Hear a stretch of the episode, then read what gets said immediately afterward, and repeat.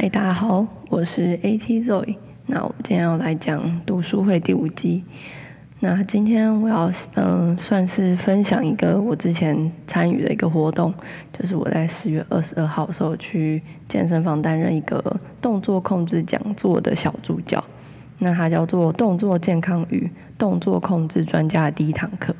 那那个讲座呢，就是动作健康、动作控制的讲座。然后他希望带大家认识什么是动作健康，然后为什么我们需要这么多样的。动作选择，就之前有跟大家分享过，如何好好的控制身体不同的关节，然后有系统啊分析，然后最后去评估自己的动作健康程度。你们就会想说，哎，那种评估怎么分析？那健身房叫四季健身，就是四季健身里面的物理教师，他从英国引进的这个系统，那它叫做动作健康三六零，它就是一个科学化的动作分析检测训练系统，不管是一般人或是运动训练的人，去设计一个受伤风险与动测。运动表现预测的工具，然后就透过这个一些标准化的高负荷或是低负荷的动作测试，然后他去检测全身的关节的控制能力，然后他去定位出身体中失控的关节，还有它失控的动作方向，他最后会输出一个量化的图表分析，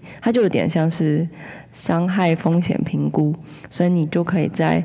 受伤之前就可以先找到自己有盲点的问题，这样。那我们这次的讲座就十月二十号那个讲座，它主要是测试五个低负荷的动作。那低负荷的动作就比较像是日常生活中，比如说坐、站、走，就比较轻松，这样很意外，就是很快就爆满。然后就是来自不同领域的教练啊，或者是运动爱好者，有健美啊、健身的。然后瑜伽、暴食，然后 CrossFit、排球、棒球等等的，这个讲座就除了正式的测试之外，就我们其实更希望更重要的是让他们去了解自己的身体，然后认识他们，认识自己的身体，去学习如何好好的控制它，然后不呃不做出失控动作。但很难啊，因为这些测试都是你日常生活中不会碰到的动作，所以都是一个新的动作学习这样。那除了认识自己之外呢，也希望透过他们观察对方的动作，然后去看说，哎，有没有出现失控的关节、失控的动作，然后去给他们回馈，让他们去学习如何控制身体，就是让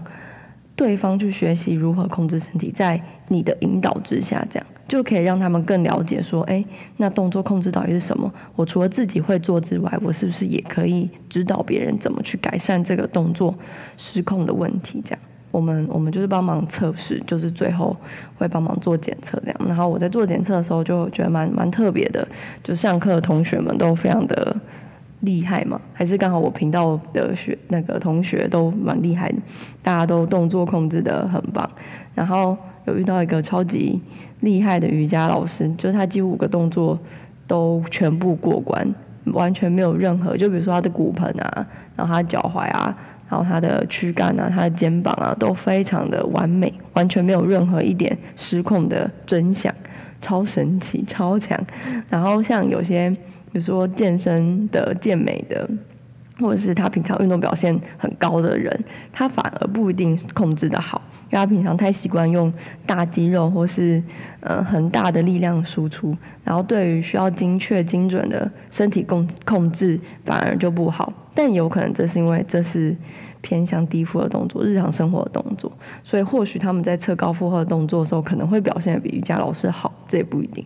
对吧？然后我觉得还蛮有趣的是，这堂课就是一直被问问题，然后大家都很踊跃的，就是在问。呃，经过要帮忙引导大家的时候，或者是帮忙做测试的时候，就会问我很多很多问题。就对于身体的控制啊，比如说如何要看出这些失控关节，我怎么知道骨盆旋转？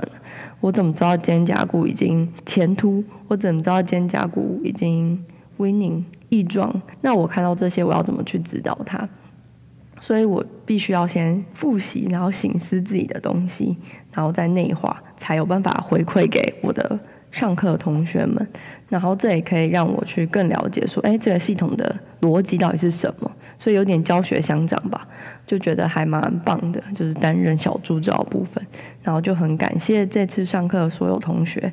就彼此成长这样。然后我们十一月就会继续玩高负荷动作，在十一月二十号，四季健身会继续办高负荷的动作讲座，讲高负荷的动作很酷，就是你会想说，哎，为什么运动员需要？这个东西为什么运动员需要动作控制？就其实动作控制是提升运动表现的一个关键。或许你的肌肉肌肉量已经很好了，你的爆发力什么都很棒，然后你的技术也都非常好了，可是你就是差那么临门一脚，你可能就会选上国手，你可能就会表现得更好，你可能就会赢得这个比赛。动作控制就是那最后一块拼图。我们都知道运动重要性，就是运动员啊，业余运动员的爱好者啊，可是也常常因为运动受伤。对吧？就是很多运动伤害，所以防护员才会出现这样。所以你会觉得为什么说，哎，明明运动很重要，运动明就对身体好，为什么又会运因为运动而受伤呢？这就跟动作控制有关系。因为在运动以及各种训练过程中，你的动作都是非常快、千变万化，所以在这些有速度跟有爆发的动作下，我们需要更多更多关节跟肌肉稳定的控制。就比如好，例如。我以前打棒球的，所以就例如我们投球的时候，我们需要可以非常稳定的控制肩胛骨，做出一个很漂亮的动作，旋转肌群啊，跟你的肩关节要很良好的协同能力，你的肩弓节的肩弓节律才可以是非常完美的，那你才有办法把下肢的力量完整传递到上肢，最后投出。所以你从整个脚。从脚踝好了，你的脚踝的稳定的控制，你的髋关节稳定控制，然后再往上你的躯干旋转，到最后你的上肢把力量输出出去，这些全部都是慢慢控制能力。所以它不是只有一个地方的控制，它是整个身体协调的能力。然后又如就，哦对，这这是我之前打球的心得啊，这样。然后或者是我最近在攀岩，所以我就会想说，哎，在攀岩的时候。更多更多的动作控制，就比如说我们在内倾墙，就你需要很多平衡嘛，所以你要更好的去运用你的下肢的力量跟重心转换啊，你抗旋转能力，也就是我们所说的核心，核心要处理，核心是什么？就是你要有有办法把自己贴在墙上嘛，就让自己变成一个就是墙上蜘蛛人的概念。又或者我们在爬外倾墙的时候，会觉得哎，外倾墙好像就是上肢比较多，但其实。呃，在外倾墙中，脚需要很用力的踩在墙点上面，你才有办法让你上半身的力量更少，再少一点嘛。毕竟下肢的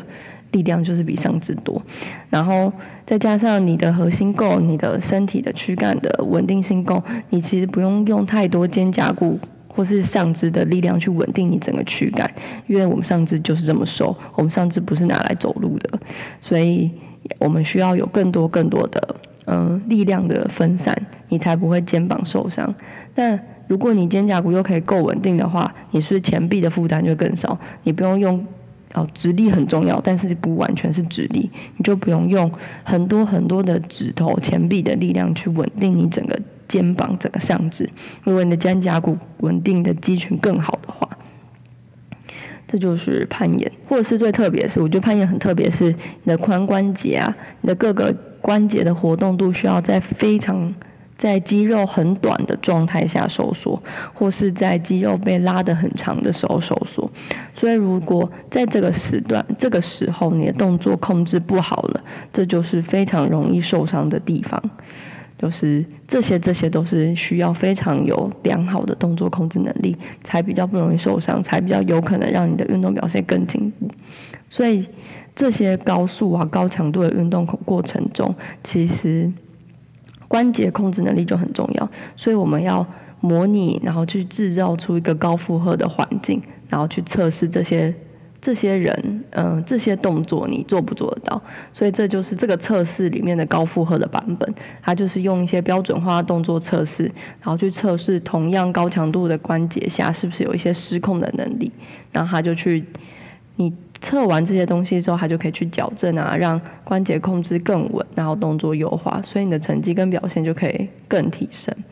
那所以这一堂第二堂课就会比较着重在运动表现部分，带你了解动作控制跟运动训练的关联性。然后一样，我们会学习动作观察、控制、检测、分析。但是这一次的动作学习观察就会比较困难，因为。低负荷的动作比较慢。我们虽然我们也同时要看很多的关节，但是因为低负荷动作比较慢，所以我们可以慢慢看。但高负荷动作就是一个瞬间就会结束了，所以我们就很多东西要看，就会看到哇都失控，这样 还蛮有趣的。所以希望大家可以来玩玩看，然后再来我们一样，你评估完之后检测完，我们就会。呃，有输出一份报告，那它就是一样去检测伤害风险，你就可以找出你需要训练、被训练的地方，不不管是攀岩也好、投拳好，各个运动专项也好，除了练技术之外，就是强下训练啊、非专项训练很重要。所以我们透过这些伤害风险评估，你虽然还没有受伤，可是我可能知道哦，你颈关节稳定性比较不好，你踝关节稳定性比较不好，那我们就可以对症下药，然后我们就。更有系统化的训训练，去预防伤害，提升运动表现。所以上一次十月二十二号那个讲座，其实是跟低负荷的有关系，它就是日常生活。那这次五个高负荷动作，就是跟运动表现息息相关。所以热爱运动的大家，就可以该花时间来好好了解自己的身体了吧。好，那详细的资讯我会贴链接给大家，所以如果大家有兴趣的话，就点进去，然后报名，然后送出。这一集就这样，拜拜。